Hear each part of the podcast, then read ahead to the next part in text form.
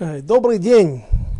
Вот мы, мы ведь сегодня заканчиваем книгу Эзры, и это последний урок наш на, на, на, на десятую главу, последнюю главу в книге Эзры. Правда, на этом вся эта тема не заканчивается, на этой десятой главе, потому что книга Нехемии, которая является продолжением книги Эзры, э, на самом деле не продолжение, а это одна и та же книга, об этом мы уже говорили и будем говорить в следующем вступительном уроке э, на книгу Нехемии. А когда-то это разделение было не так э, принято. Например, в э, Вавилонском Талмуде мы можем увидеть, как э, Раши цитирует э, книгу, говорит, он пишет так, этот стих находится в книге Эзры, где, через запятую, Нехемия, глава такая-то. То есть было очевидно для всех, все всегда знали, что это одна книга, разделенная на две части. Но в любом случае это какая-то веха, это окончание изучения, рассмотрения жизни великого Эзры, который, которого наши мудрецы сравнивают с Моше Рабейну, и говорят в Вавилонском Талмуде мудрецы, что если бы Эзра родился в правильное время, то есть, скажем, не так, а процитируем точности, как, как наши мудрецы это говорят, достоин был Эзра, чтобы через него была дарована Тора на народу Израилю, чтобы через него была спущена Тора с небес на землю. Но что делать, раз Моше Рабейну, Моше его опередил. То есть Эзра родился не в то время, но достоинств у него было предостаточно. И э, вот сегодня мы заканчиваем его книгу э, о его жизнедеятельности, о его э, творении, делах. И самый важный момент – это – война с э, явлением, которое называют наши мудрецы Нисуэй Тааровет, э, смешанные браки, Нашим Нохриот, нееврейские жены. И вот это основная его война, основная его э, миссия,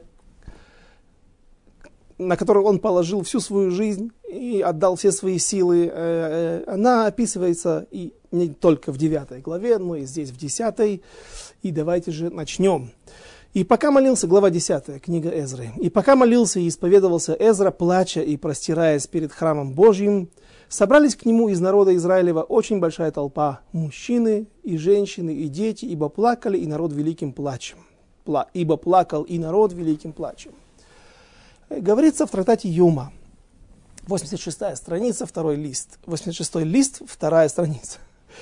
Э, говорится там, что, а наши мудрецы озвучивают нам такое правило, что чуват яхид, э, раскаяние одного человека, когда какой-то человек, важный еврей, как правило, способен на э, раскаяться и э, по-настоящему, по это может повлиять и на других. То есть даже если другие люди не планировали, у них в их планах не было э, поступить таким образом, они не размышляли об этом, или даже, может быть, они вообще не имели к этому греху отношения никакого. Тем не менее, вот если один человек э, показывает личный пример и делает это сильно, по-настоящему, то э, и другие присоединяются к этому. И так капара, искупление, приходит всему народу. И здесь мы видим в стихе, в первом стихе 10 главы, что план, собрались люди. Собрались женщины и дети, у которых, которые не имели отношения к этому греху. Дети вообще не имеют отношения к грехам до определенного возраста.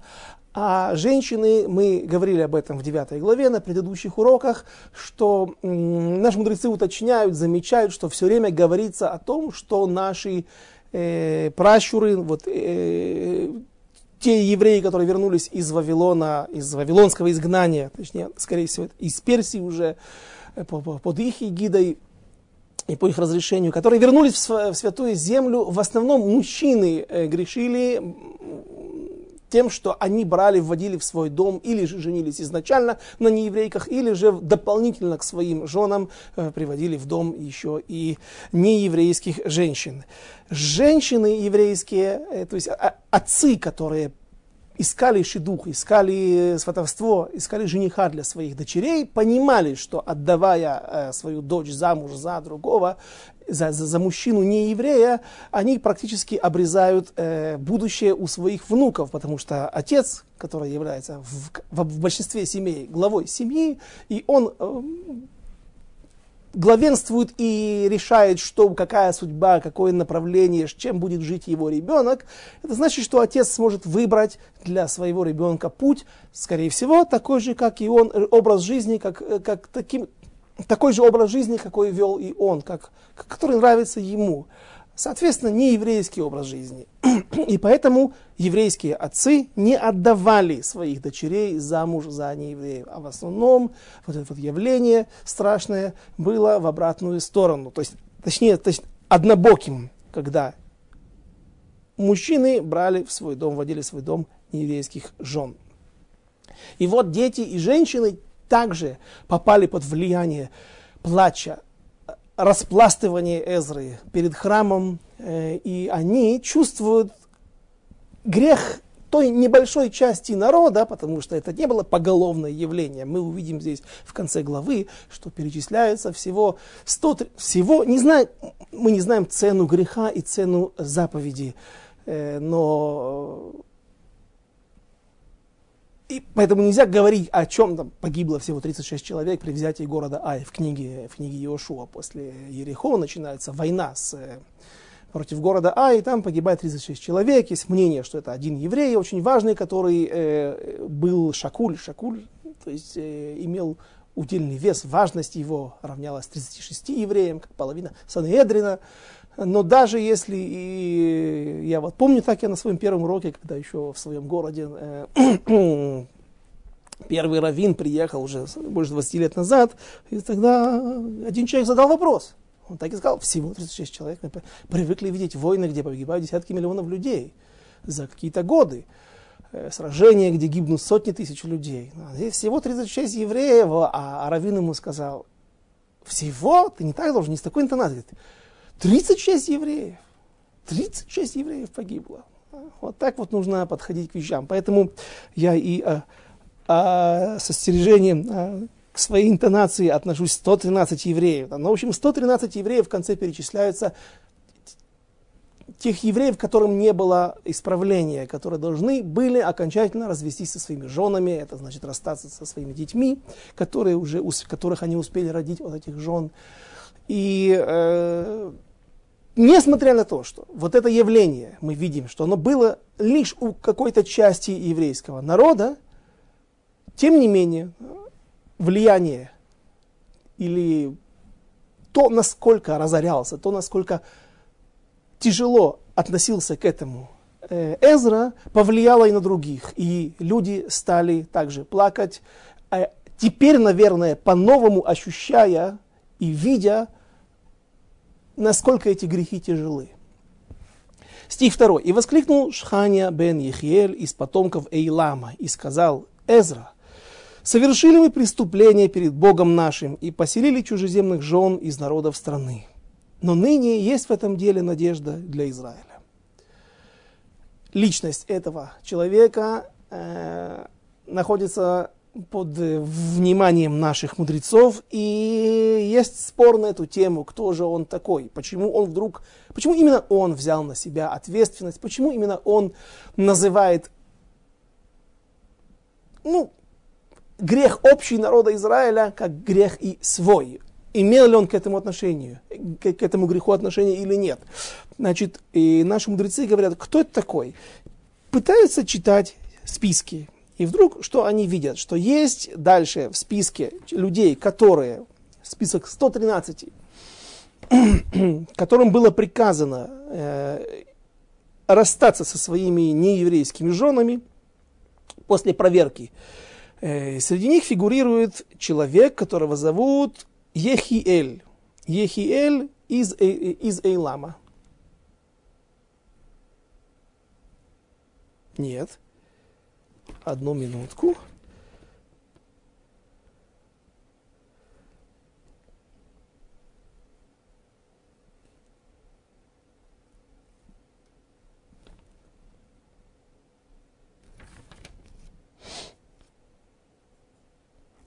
Нет, верно, верно. 26 стих, 10 глава. Кто хочет, может посмотреть, перелистнув две страницы, если вы держите книгу издательства Масадаров Кук, книга «Свод Писаний».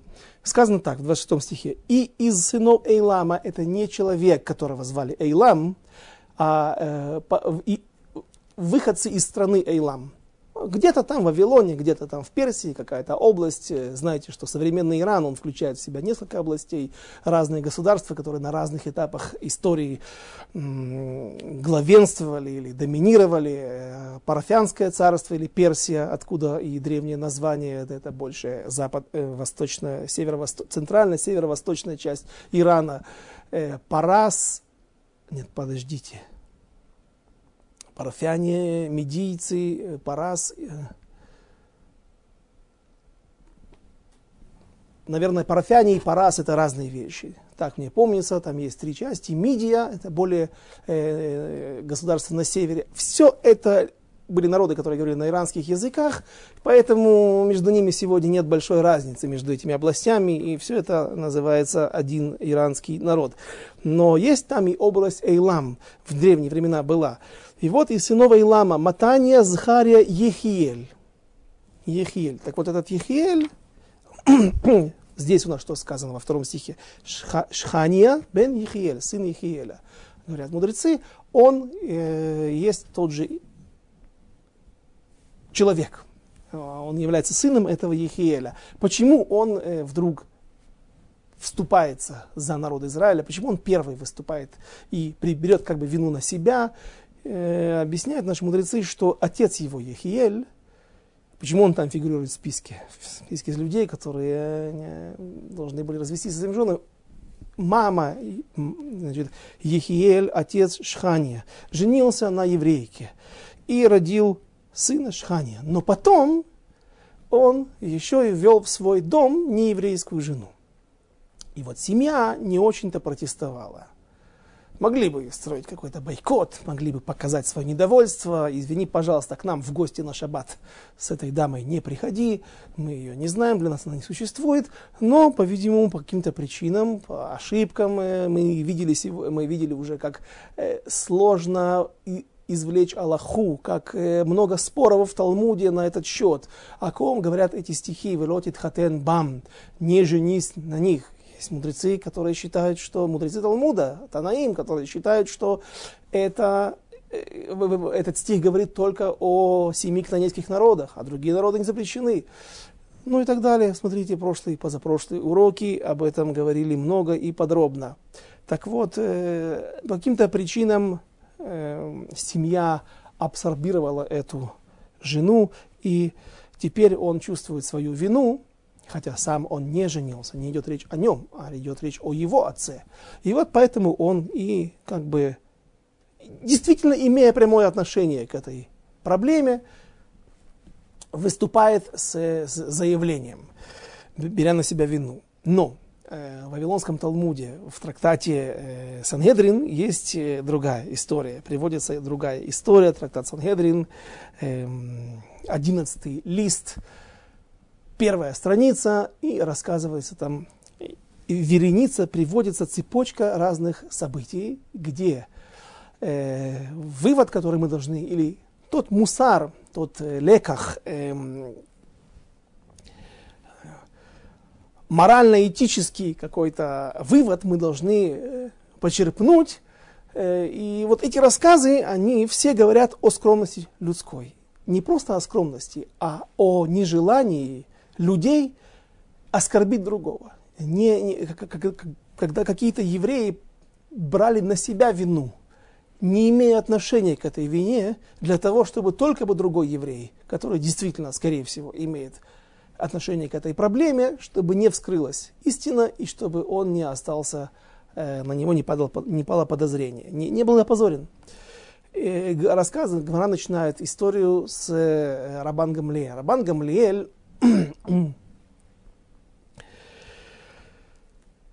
Э, собрал, а, объявил о том, что люди должны прийти, должны прийти семь судей в определенное здание для того, чтобы сделать Ибур Шана.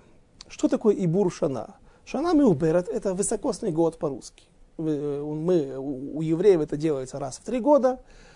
И э, для того, чтобы этот процесс начать, чтобы объявить, что вот, следующий год у нас будет, э, или этот год у нас будет э, высокосным, э, э, учат из стихов, что должны прийти семь евреев. Также учат из стихов еще один закон, что должны быть эти судьи приглашенными, специально приглашенными.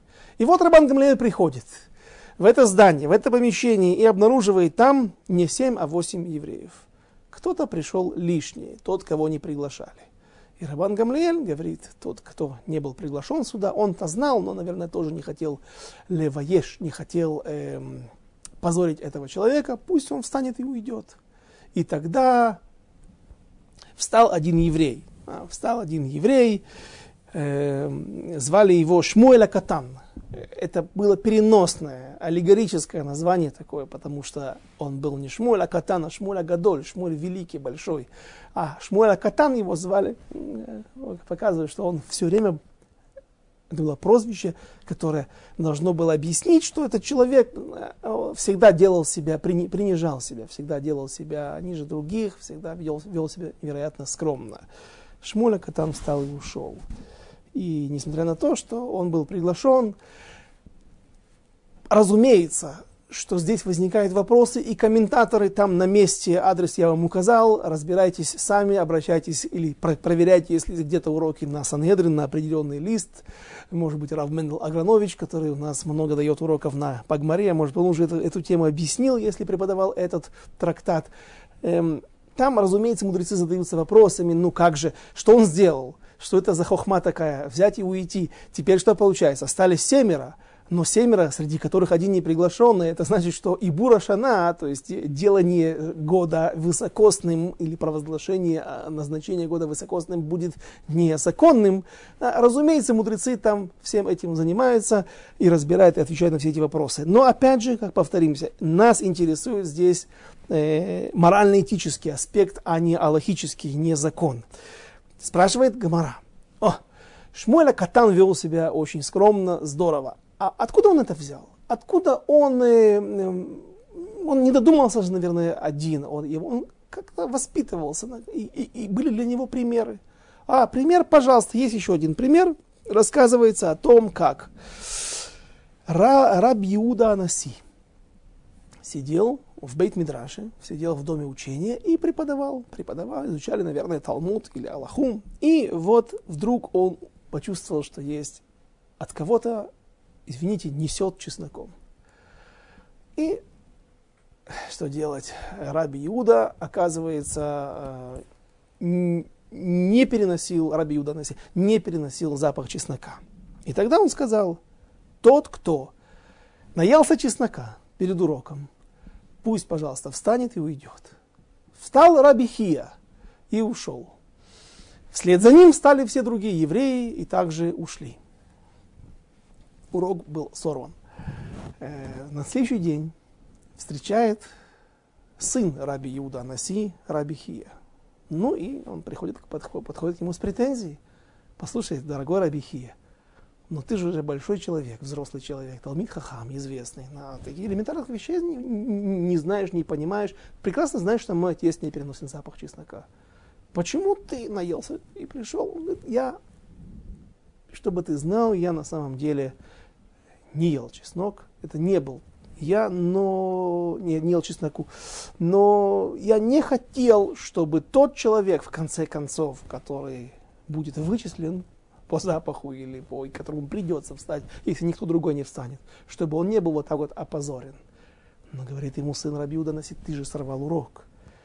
Он говорит, наверное, Рабихия на это ему отвечает, ответил, что, что он считает, что лучше сорвать урок, чем урок Торы, чем опозорить человека прилюдно.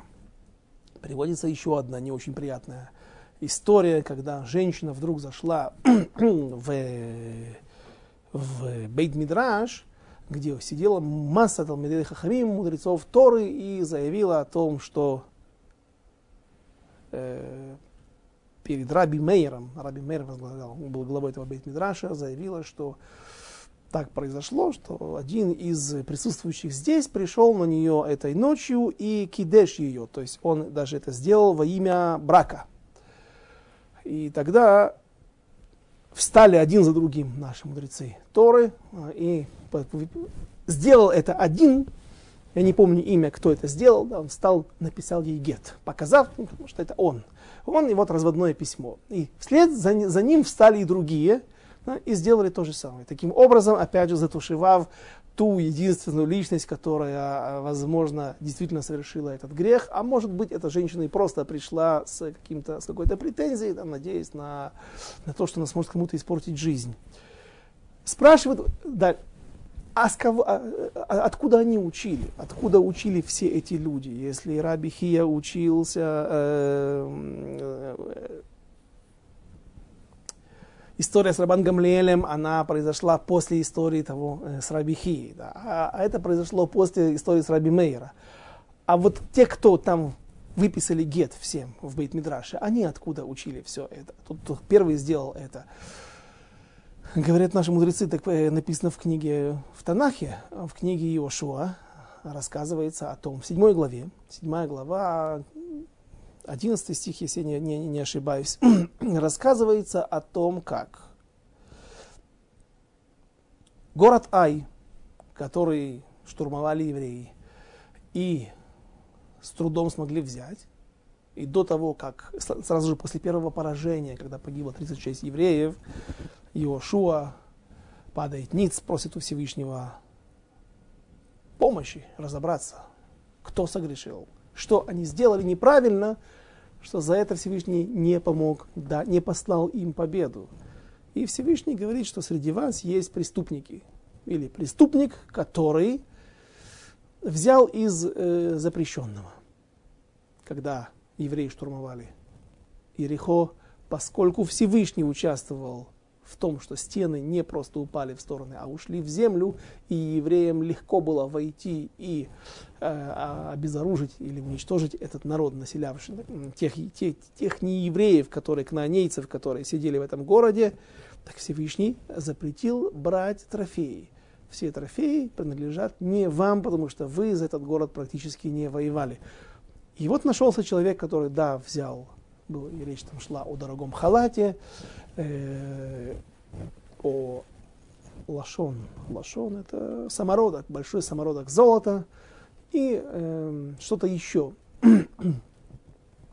Йошуа спрашивает у Всевышнего, ну скажи мне, кто это? И вдруг Всевышний говорит ему, у меня что здесь есть, делоторин? Я что, доносчик? Я не собираюсь тебе говорить об этом. Хочешь узнать? Потому что нужно совершить исправление. Хочешь узнать? Пожалуйста. Бросай жребий, выясняй таким образом. И в конце концов было схвачено племя Иуды, точнее, схвачено, замечено, что э, по жребию выпадает все время на колено, на колено Иуды.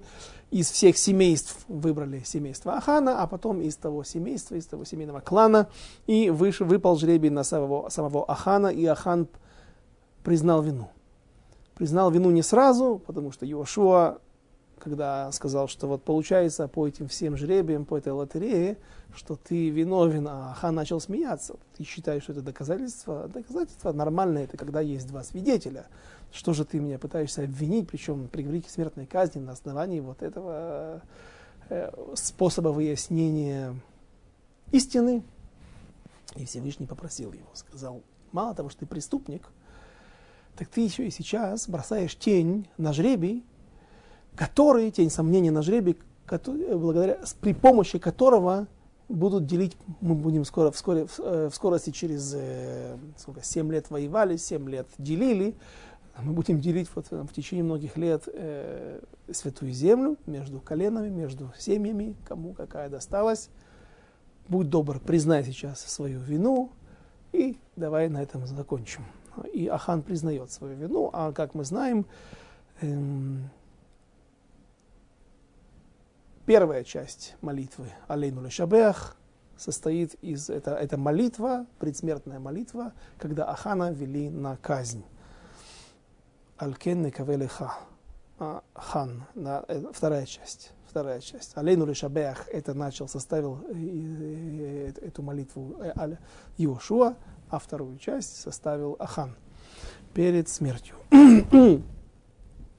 Итак, вот получается у нас, что лучше, лучше взять вину на себя, даже если ты не виновен. Потому что получается, что по этой гморе, по тому, как наши мудрецы относятся к Шхане, Шханья бен Ехиэль, они говорят, что это вот он и был этот человек. И все они учили, там, Шханья бен Ихиэль, также он в этой цепочке тех, кто учил из Йошуа, и в конце концов эти примеры, которые Гмара приводит для того, чтобы описать нам, как лучше не позорить другого, или, и да, даже ценой того, что ты берешь на себя всю вину, э, но не, не допускаешь позора других. Равмойший Файнштейн, Зехер Цадик Левраха, один из величайших мудрецов Торы и Поским э, ну, прошлых лет, он на основании этого, на основании этих стихов из книги Йошуа и этой Гмары, он э, интересный, у него есть чувод, где он говорит, есть ответы на вопросы, где он говорит, что не так просто в классе преподавателю после того, как что-то произошло в этом классе, какое-то событие не очень хорошее, что-то разбили, э, выяснять, то есть вызывать каких-то явно невиновных учеников отдельно в кабинет и пытаться запугиванием или хитростью, или просто взыванием к его совести, э, пытаться вытащить информацию о том, что здесь кто-то был виновен чтобы он рассказал, указал именно того, кто именно совершил вот это преступление в этом классе. Класс, хейдер, ешива, неважно. Как-то я слышал, что Хазунышу, Хазунышу обратились с таким же вопросом, может ли э, преподаватель в хейдере или, или в ешиве э, иметь каких-то своих доносчиков. То, что мы э, называем стукачами еще. Да? Э, так э, сказал Хазуныш, что даже детский садик нельзя э, детским садиком управлять без того, чтобы ты не знал, что происходит в те моменты, когда у тебя нет глаз, когда ты не имеешь контроля над ситуацией. Но нужно делать это так, чтобы не развить в человеке вот эту вот жажду или любовь к доносам, и чтобы это было не на постоянной основе, а э, только лишь иногда и в, в ситуации, когда иначе э, поступить нельзя, иначе нельзя выйти из этой ситуации. Что еще мы можем сказать о Мидраш? Есть Мидраш. Что мы еще можем привести по поводу вот, начала нашей главы и по поводу нееврейских жен и вот этого заявления Шхани бен Ихеля из потомков Илава? Совершили мы преступление. Э, есть Мидраш, Мидраш э, на книгу Эзры. Рав Маснут составил его. Это не источник, который э, относит, имеет отношение, как большинство мидрашей, к Танаим, но он собрал какие-то разные э, э, отрывки из разных наших источников и собрал в, в, в это все в одной книге. Так вот, там рассказывается история, о, приводится мидраж из Брейшит Раба, том, как Яков из Девре, э, не, не, некий Рав, он не был раввином, а он был просто самозванцем, Рав из деревни.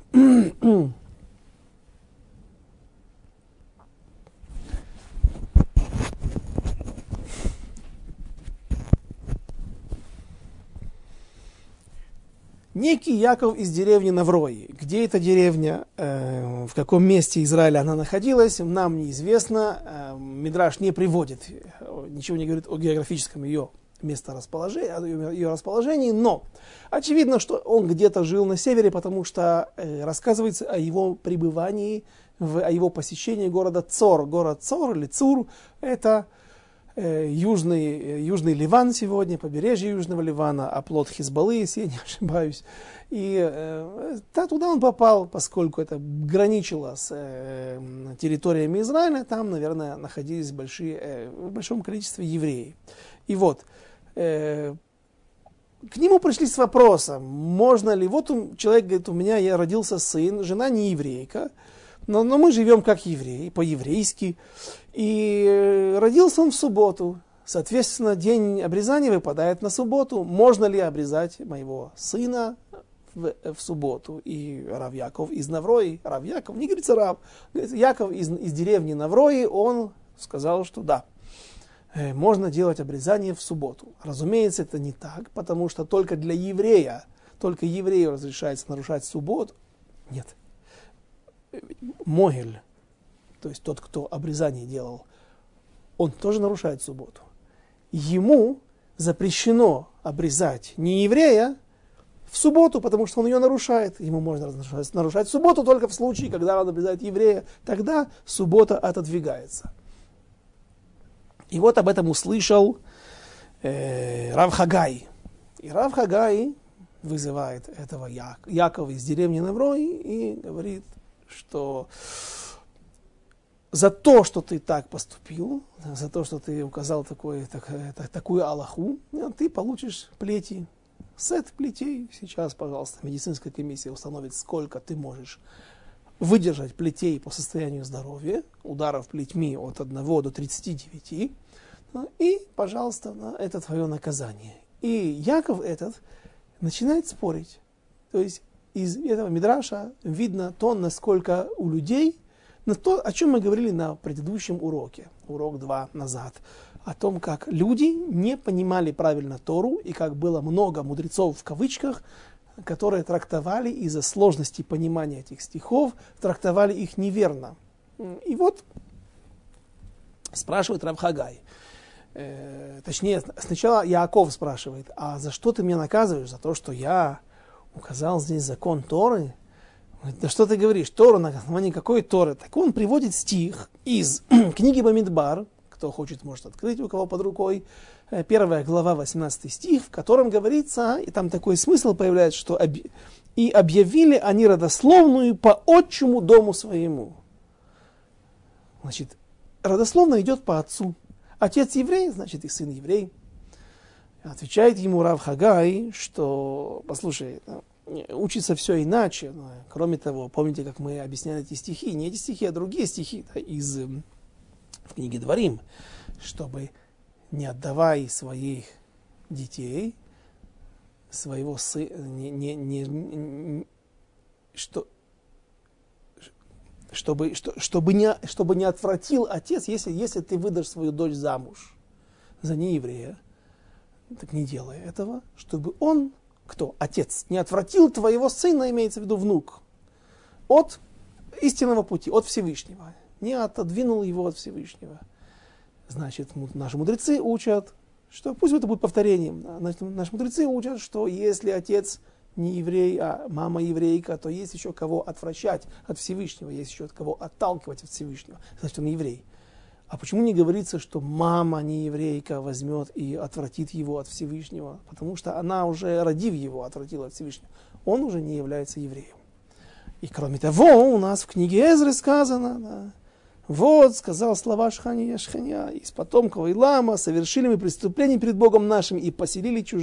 чужеземных жен из народов страны.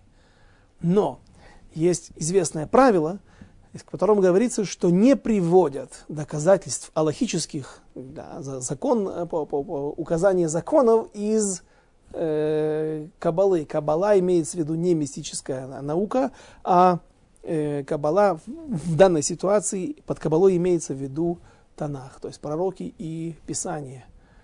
Ну, в конце концов, Рав Хагай убедил привел еще несколько доводов, привел другие стихи, как мы это учили в прошлом, на прошлых уроках, на все эти сугиот.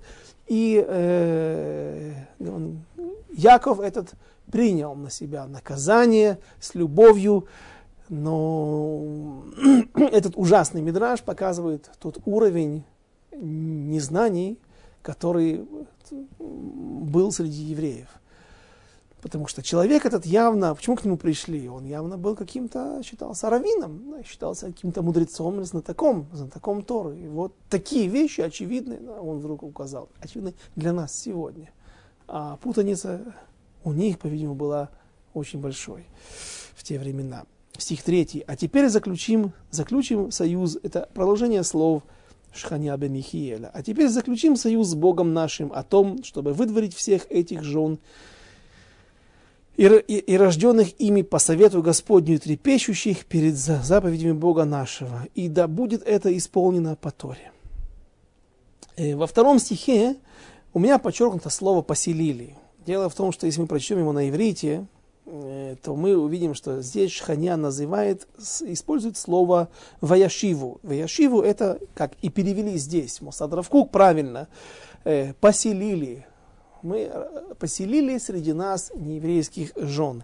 Если посмотреть по всему, по всей главе, вдруг, если прочитать на иврите, э, везде встречается, когда говорится о нееврейских женах, постоянно говорится вот это слово именно не лакахну, лакахну, лекиха, лакахат это взять. Лекиха это обычно киньян, то есть приобретение когда говорится, что человек, и он лаках ло иша, ло ли иша, такую-то и такую-то даму, это означает, что он женился на ней на законных основаниях. Когда же ты, человек живет с нееврейской женой, то она э, только, ну, она не является ему настоящей женой, соответственно, ликухим нету здесь, нет киньяна, и неправильно определять это, слово, это, это, это явление или это состояние, неправильно его определять как э, лекиха, как киньян, а везде используется слово э, яшиву. Э, стих 8, кто хочет проверить меня, а у того, кто не придет через три дня и так далее. Нет, стих 10. Взяли вы жен. Здесь уже переводят взяли вы жен, да. Но опять же глагол на иврите, слово ошиву. 17 стих, которые взяли чужеземных жен, о Шиву. 18 стих, что взяли жен чужеземных. А вот в конце, в конце, самый последний стих книги Эзры и 10 главы 44, здесь такие о женах говорится иначе, на, на, на сунашим такие, женились на них, но, на, на, на нееврейских женах, но, а еш мехем нашим ваясиму баним.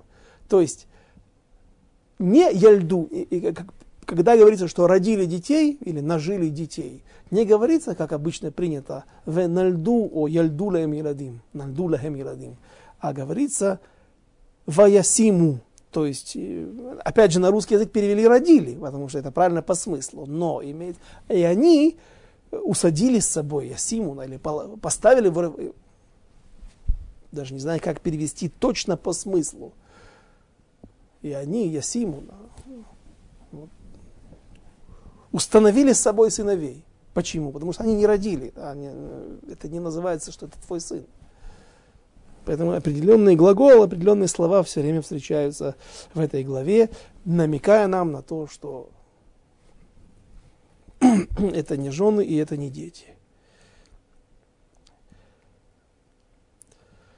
Четвертый стих. «Встань, ибо тебе делать это, а мы с тобою крепись и действуй». И поднялся Эзра и заклял он старших священников, левитов и весь Израиль, дабы сделать так.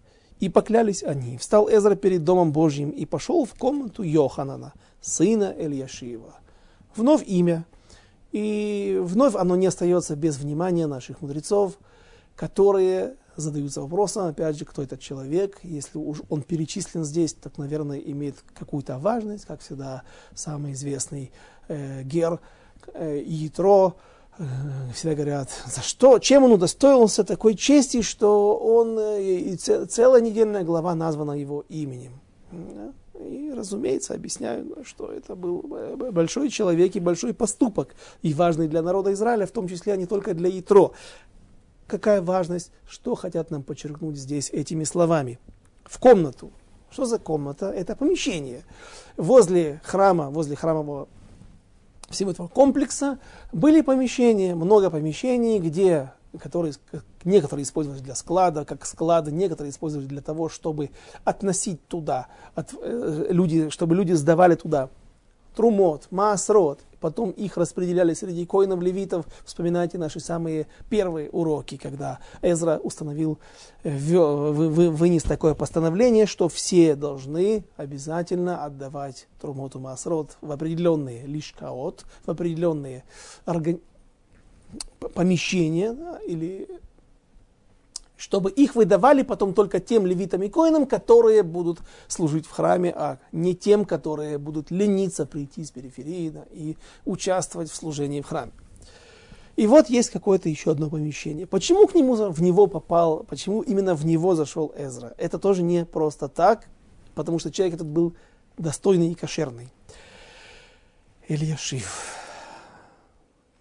Давайте так посмотрим всю родословную левитов, коинов.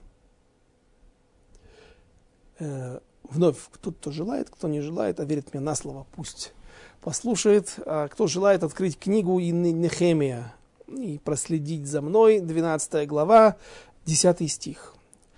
Вся глава в основном составлена из имен.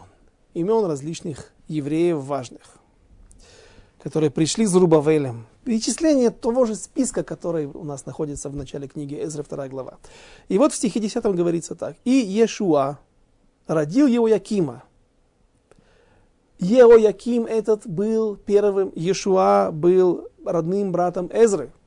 Но Иешуа поднялся сразу, а Эзра нет. Почему? Знаете, потому что оставался еще для того, чтобы 23 года целых, чтобы изучать Тору от э, престарелого Боруха бен Нерия. И Иешуа, придя в, Изра... Э, в, в храм, придя в, в Исраэль и участвуя в строении храма и будучи единственным потомком того самого последнего первосвященника, который был еще убит в Ривле по приказу Навуходнецера, разумеется, он становится первосвященником. Яким, его сын, он родил Якима. Ой, Еу Яким родил Ильяшива.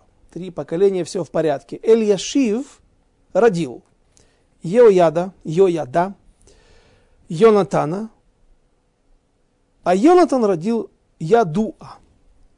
Итак, у Эльяшива, обратите внимание, здесь фигурируют два сына по имени Еояда, сын Еояда, а у Еояда родился, э, э, он родил Йонатана. Дальше. Давайте спустимся здесь же, в этой 10, 12 главе, от стиха 10 до 22. Сразу перепрыгнем и прочитайте еще раз. Левиты, Эль-Яшив, Еояда, Йоханан. А кто был вверху после Еояда? Кто был у Еояда сыном? Йонатан. А здесь Йоханан. А у нас кто в комнату кого пришел Эзра? Йоханана. В комнату Йоханана, сына Ильяшива. Так. Если вы еще не запутались, э, можете перекрутить потом урок, прослушать еще раз. Значит, Йоханан, кошерный еврей, Йонатан нехороший человек. Почему? Значит, Йоханан этот, он был... Да нет, Йо, Йонатан. Йонатан, он женился на нееврейке. В, в, в Самарии, в Шомроне, Пахват Шомрон. Там жил один большой негодяй, лидер всех самаритян, которого звали Санвалат. Когда я был в Москве, мне показывали, в Москве во время, во время лекций, э, в прекрасной общине, где я, как правило, преподавал э, Ирава Гидалия Шестака, э, он мне показал книгу одну старую книгу всех монет, которые были во времена Талмуда. Динары, э, прутот. Говорят, что их очень много сегодня. Арабы здесь, в Израиле, находят на полях. Есть постоянно какие-то эм, посредники, которым они, которые скупают эти монеты, да, и потом их можно очень... И черный, и не черный рынок, э, на них их, этих монет очень много. Даже мне Рав Гедарович так рассказал, что э, его... Гис его, Шурин, он рэбе в Хейдере, и он смог купить целый горшок, найденный арабом каким-то, прутот, настоящий прутот, для того, чтобы показывать их потом детям, когда, они будут, когда он в Хейдере будет преподавать и рассказывать, что такое прута, вдруг он их удивит и раздаст всем. Они недорого стоят, потому что их очень много, и не, не очень хорошего качества были. Раздал всем детям по целой настоящей пруте с времен Талмуда. Вот это впечатление, вот это вот воспитание, хинух, да, пример для так вот, э, в книге вдруг я увидел, там были масса монет, и я увидел монету с оттиском, на которой написано Санвалат. Разумеется, написано это на ктав иври. Прочитать это невозможно нормальным образом, как мы уже говорили на одном из наших уроков о ктав иври и ктав ашури, разница между ними и все, что из этого вытекает. Но, простите, таблички, которые существует во многих книгах и наверняка можно найти в разных энциклопедиях. По ним можно выщи, э, э, прочитать слово Санвалат, то есть он был пехой, таким же пехой, как и Нехемия, был в Иерусалиме, таким же пехой, как и Эзра был в Иерусалиме, э, поочередно. И э, этот Санвалат, он был, в общем-то, лидером тех негодяев, те, лидером, вокруг которого сконсолидировались все э, противники еврейского заселения Святой Земли. Там были и арабы, там были и муавитяне, ну, какие-то имена фигурируют под названием Муав, хотя за много лет до этого пришел Санхирив и, захватив весь этот восток ближний, перемешал все народы, и с того момента мы уже не можем утверждать, кто муавитянин, кто амалек, а кто амонитянин или филистимлянин но разные имена разных нееврейских, по, по разным, не, принадлежностей к, неевре, к нееврейским народам фигурируют все время. Но Санвалат как бы, возглавлял самую большую группу врагов народа Израиля, самаритян. И э, вот этот Йонатан, правильно, Йонатан нехороший, да, а Йоханан кошерный. Этот вот Йонатан и был его зятем. То есть Ильяшиев вы, женил, женил своего сына. По-видимому, да, первосвященники, коины, что происходило, как был, и, ну, я, я иначе не оправдать этих людей, иначе как не сказать, что вот действительно было непонятно, не было четкого, как у нас сегодня есть Талмуд, у нас есть сегодня книги, в которых все уже, мы знаем, что спор, в том, в том споре мы идем по Раби Шимону Бар Юхаю, по Ражби, который говорит, что из стиха учится запрет не только в Хатенбам, не женись на, на них, э, что в нем имеется в виду запрет о всех народах мира, Наверное, не, не для всех это было очевидно. Не, не всем это было очевидно. И вот Эзра застает такую ситуацию, что даже первосвященники и даже коины, и их потомки, их дети женаты на разных самаритянах и прочих неевреях, и поэтому он зашел в комнату именно к тому Йоната, Йоханану, который и был кошерным, там в 12 главе в книге Нехемии мы видим, что в начале в списке фигурирует имя Йонатана, а потом нет, потом только Йоханан, потому что его отстранили от службы.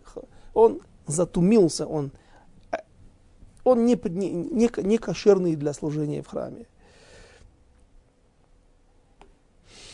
Божьим, э, простите, шестой, шестой стих. «И встал Эзра перед Домом Божьим, и пошел в комнату Йоханана, сына Ильяшива, и вошел он туда, хлеба не ел, и воды не пил, ибо горевал о преступлениях изгнанников». То есть не потому, что не полагался на уровень каш кошерности еды, который находится в комнате у, Йохана, у Йоханана, а потому что он горевал о преступлениях изгнанников. И огласили в Иудее и в Иерусалиме, что всем сынам изгнание надлежит собраться в Иерусалиме. А у того, кто не придет через три дня, согласно совету сановников и старейшин, отобрано будет все его имущество, и будет он отлучен от общины изгнанников. вот эти действия были бы невозможными там, в Вавилоне или в Персии. Здесь же, когда есть ком- компактное проживание евреев под одной властью, плюс, помните, Эзра пришел с письмом, с разрешением о том, что он имеет право отстаивать законы Торы и наставлять евреев на правильный путь, и пусть никто не скажет ему, не говори мне альтагидли манасот, не учи меня жизни, и не говори мне, что делать, потому что Эзра даже в глазах Персии, даже в глазах персидских властей является главой народа, и ему даны права вот так поступать. С точки зрения Аллахи, с точки зрения нееврейской, понятно, да, вы, вытащил меч да, и можешь рубить налево-направо, если власти это позволяют, если в стране нет еще демократии, которая разложи, раз, раз, разлагает эту власть, и, соответственно, можно все. А с точки зрения еврейской власти, еврейского закона, на основании чего можно так поступать? Что сказано здесь? Мы только что прочитали, что будет все имущество будет отобрано у тех, кто не придет. То есть люди пришли с детьми, с женами, все, бросили все, закрыли лавки, закрыли магазины, предприятия, у кого что было.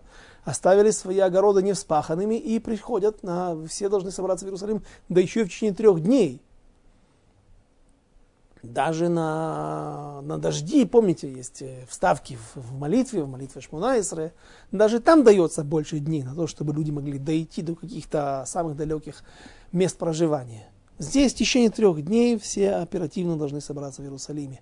А если кто не придет, все его имущество будет конфисковано. Это будет наказание. На основании чего? Честно заработанное имущество. Э, есть такое понятие эфкер бейздин эфкер. Как бы перевести? Суд еврейский имеет право, право уполномочен отнимать и делать ничейным имущество, или просто отнимать в свою пользу какое-то имущество или имущество одного еврея отдавать, передавать другому. На основании этого и происходит, э, можно реализовать массу законов. Например, э, когда два человека спорят о какой-то вещи и о принадлежности какой-то вещи, и нету доказательств точных о том, ну, кому же она все-таки принадлежит. Нету свидетелей двух, нету какой-то видеозаписи, что нету отпечатков пальцев, ну что еще можно сегодня в, виде доказательства привести? И э, тогда могут судьи сказать тахлоку, разде... яхлоку, да, пусть они разделят. Что получается? Одного точно обобрали. И это называется честный, справедливый еврейский суд. Самый справедливый суд в мире. Одного здесь точно обобрали. Ситуация была безвыходная, может быть, вообще никому, нет, вот можно, и, еврейский суд может так делать. Почему? Потому что откуда, откуда все это проистекает? Э, поясняет Ран, в, есть книга такая, сборник Драшот Рана, сборник выступлений, толкований Торы Рана, Рабейну Нисим, один из решоним. И в одиннадцатом там всего очень длинные дрошот, и всего, по-моему, и 20 дрошот даже не доходит. В одиннадцатой дроша, в одиннадцатом друше он объясняет понятие царской власти. То есть Мишпатей Мелех, суд, царский суд. Оказывается, объясняет Рав, Ран, что все законы Торы, наказания, которые мы находим в Торе, они не несут характер э, усмиряющий, приструняющий, то есть устрашающий. То есть, когда еврей украл корову, за нее он должен заплатить э, в пять раз больше. Если его поймали, если он успел продать э, и заработать на этом керен ее, то есть ее стоимость, он должен заплатить какой штраф, не ее стоимость вернуть, а в пять раз больше. Тюрьма, нет, нет, никаких сроков, ничего. Все. И вот выступает этот еврей после провозглашения, а, оглашения э, решения суда, он встает и говорит, можно мне последнее слово? А, и он говорит такую вещь, конечно же, еврейский суд самый справедливый суд в мире, но я как воровал, так, так и, и буду продолжать воровать. Почему? Потому что это дело выгодное, дело прибыльное. Смотрите, я украл в своей жизни тысячи коров. Это моя специальность. Кто не знает, а, я не при всех, не при свидетелях заявляю без ответственности, но заявляю, я делал это много раз. Заработал, скажем, если корова стоит тысячу шекелей, заработал сто тысяч шекелей, украв, нет, тысячу коров украл, тысячу тысяч украл. О, сколько он заработал. Один раз меня поймали, что мне заплатить нужно за нее? В пять раз больше. Это не, это не остановит человека. Хорошо. Что у нас получается? Что законы Торы, на первый взгляд, они не совсем справедливые. Объясняет Ран, что законы Торы, или вот те э, наказания, которые мы видим в Торе, их цель вообще не запугать людей, не остановить, не предотвратить следующее преступление. И они несут в себе одну, имеют в себе одну цель. Сделать так, чтобы этот человек получил искупление. То есть в небесном досье у него этот грех вычеркивается. Человек, который украл овцу и должен заплатить уже за нее не пять раз, а четыре раза больше.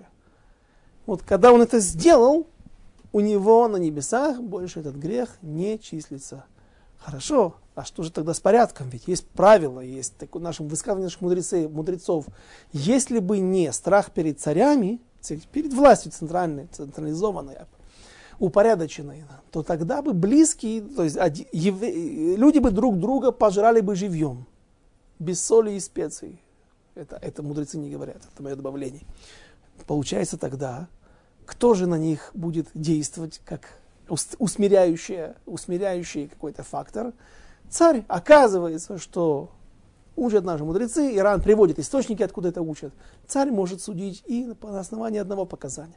И царь может судить людей, которых масса алиби, как сегодня это принято у бандитов, когда они договариваются с какими-то людьми, которые скажут, могут потом засвидетельствовать, что в это время, когда произошло какое-то убийство, в котором меня будут, его будут подозревать, ты, пожалуйста, скажи, что в это время мы были вместе в том-то ресторане ну, или еще в каком-то месте. И тогда человек, обставив себя массой алиби, просто неуязвим. Но царь, который знает, что вот есть такой Дон Корлеоне, у которого, который сидит с палочкой, да, и у, но на самом деле как за, за, за нитки, как, как, как, как мари, в театре марионеток, да, посылает массу людей на целое убийство.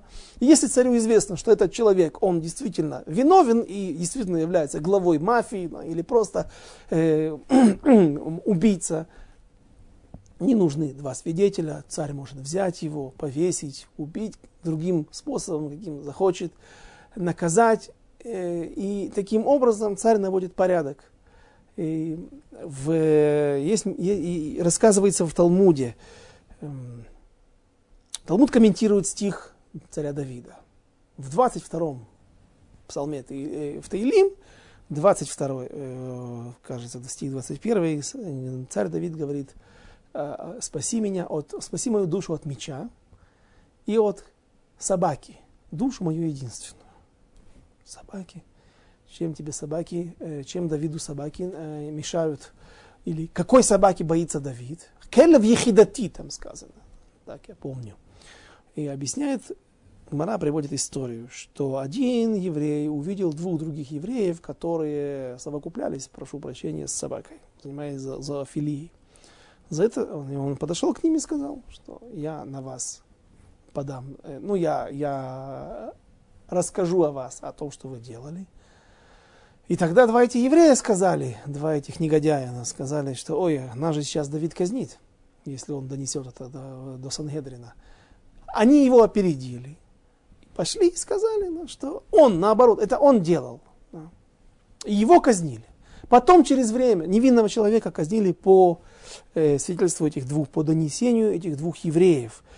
И потом Давид, узнав о том, когда правда раскрылась, он переживал об этом и написал вот это все, чтобы избавить меня Всевышний от ошибок таких судьбоносных, когда я невинного человека был вынужден казнить. Спрашивают комментаторы, а чего они боялись эти два еврея? Что этот один еврей может в суде сказать, что э, они вот устраивали здесь такие оргии с собакой? Это же не он, он же один. Нужны два свидетеля, которые видели.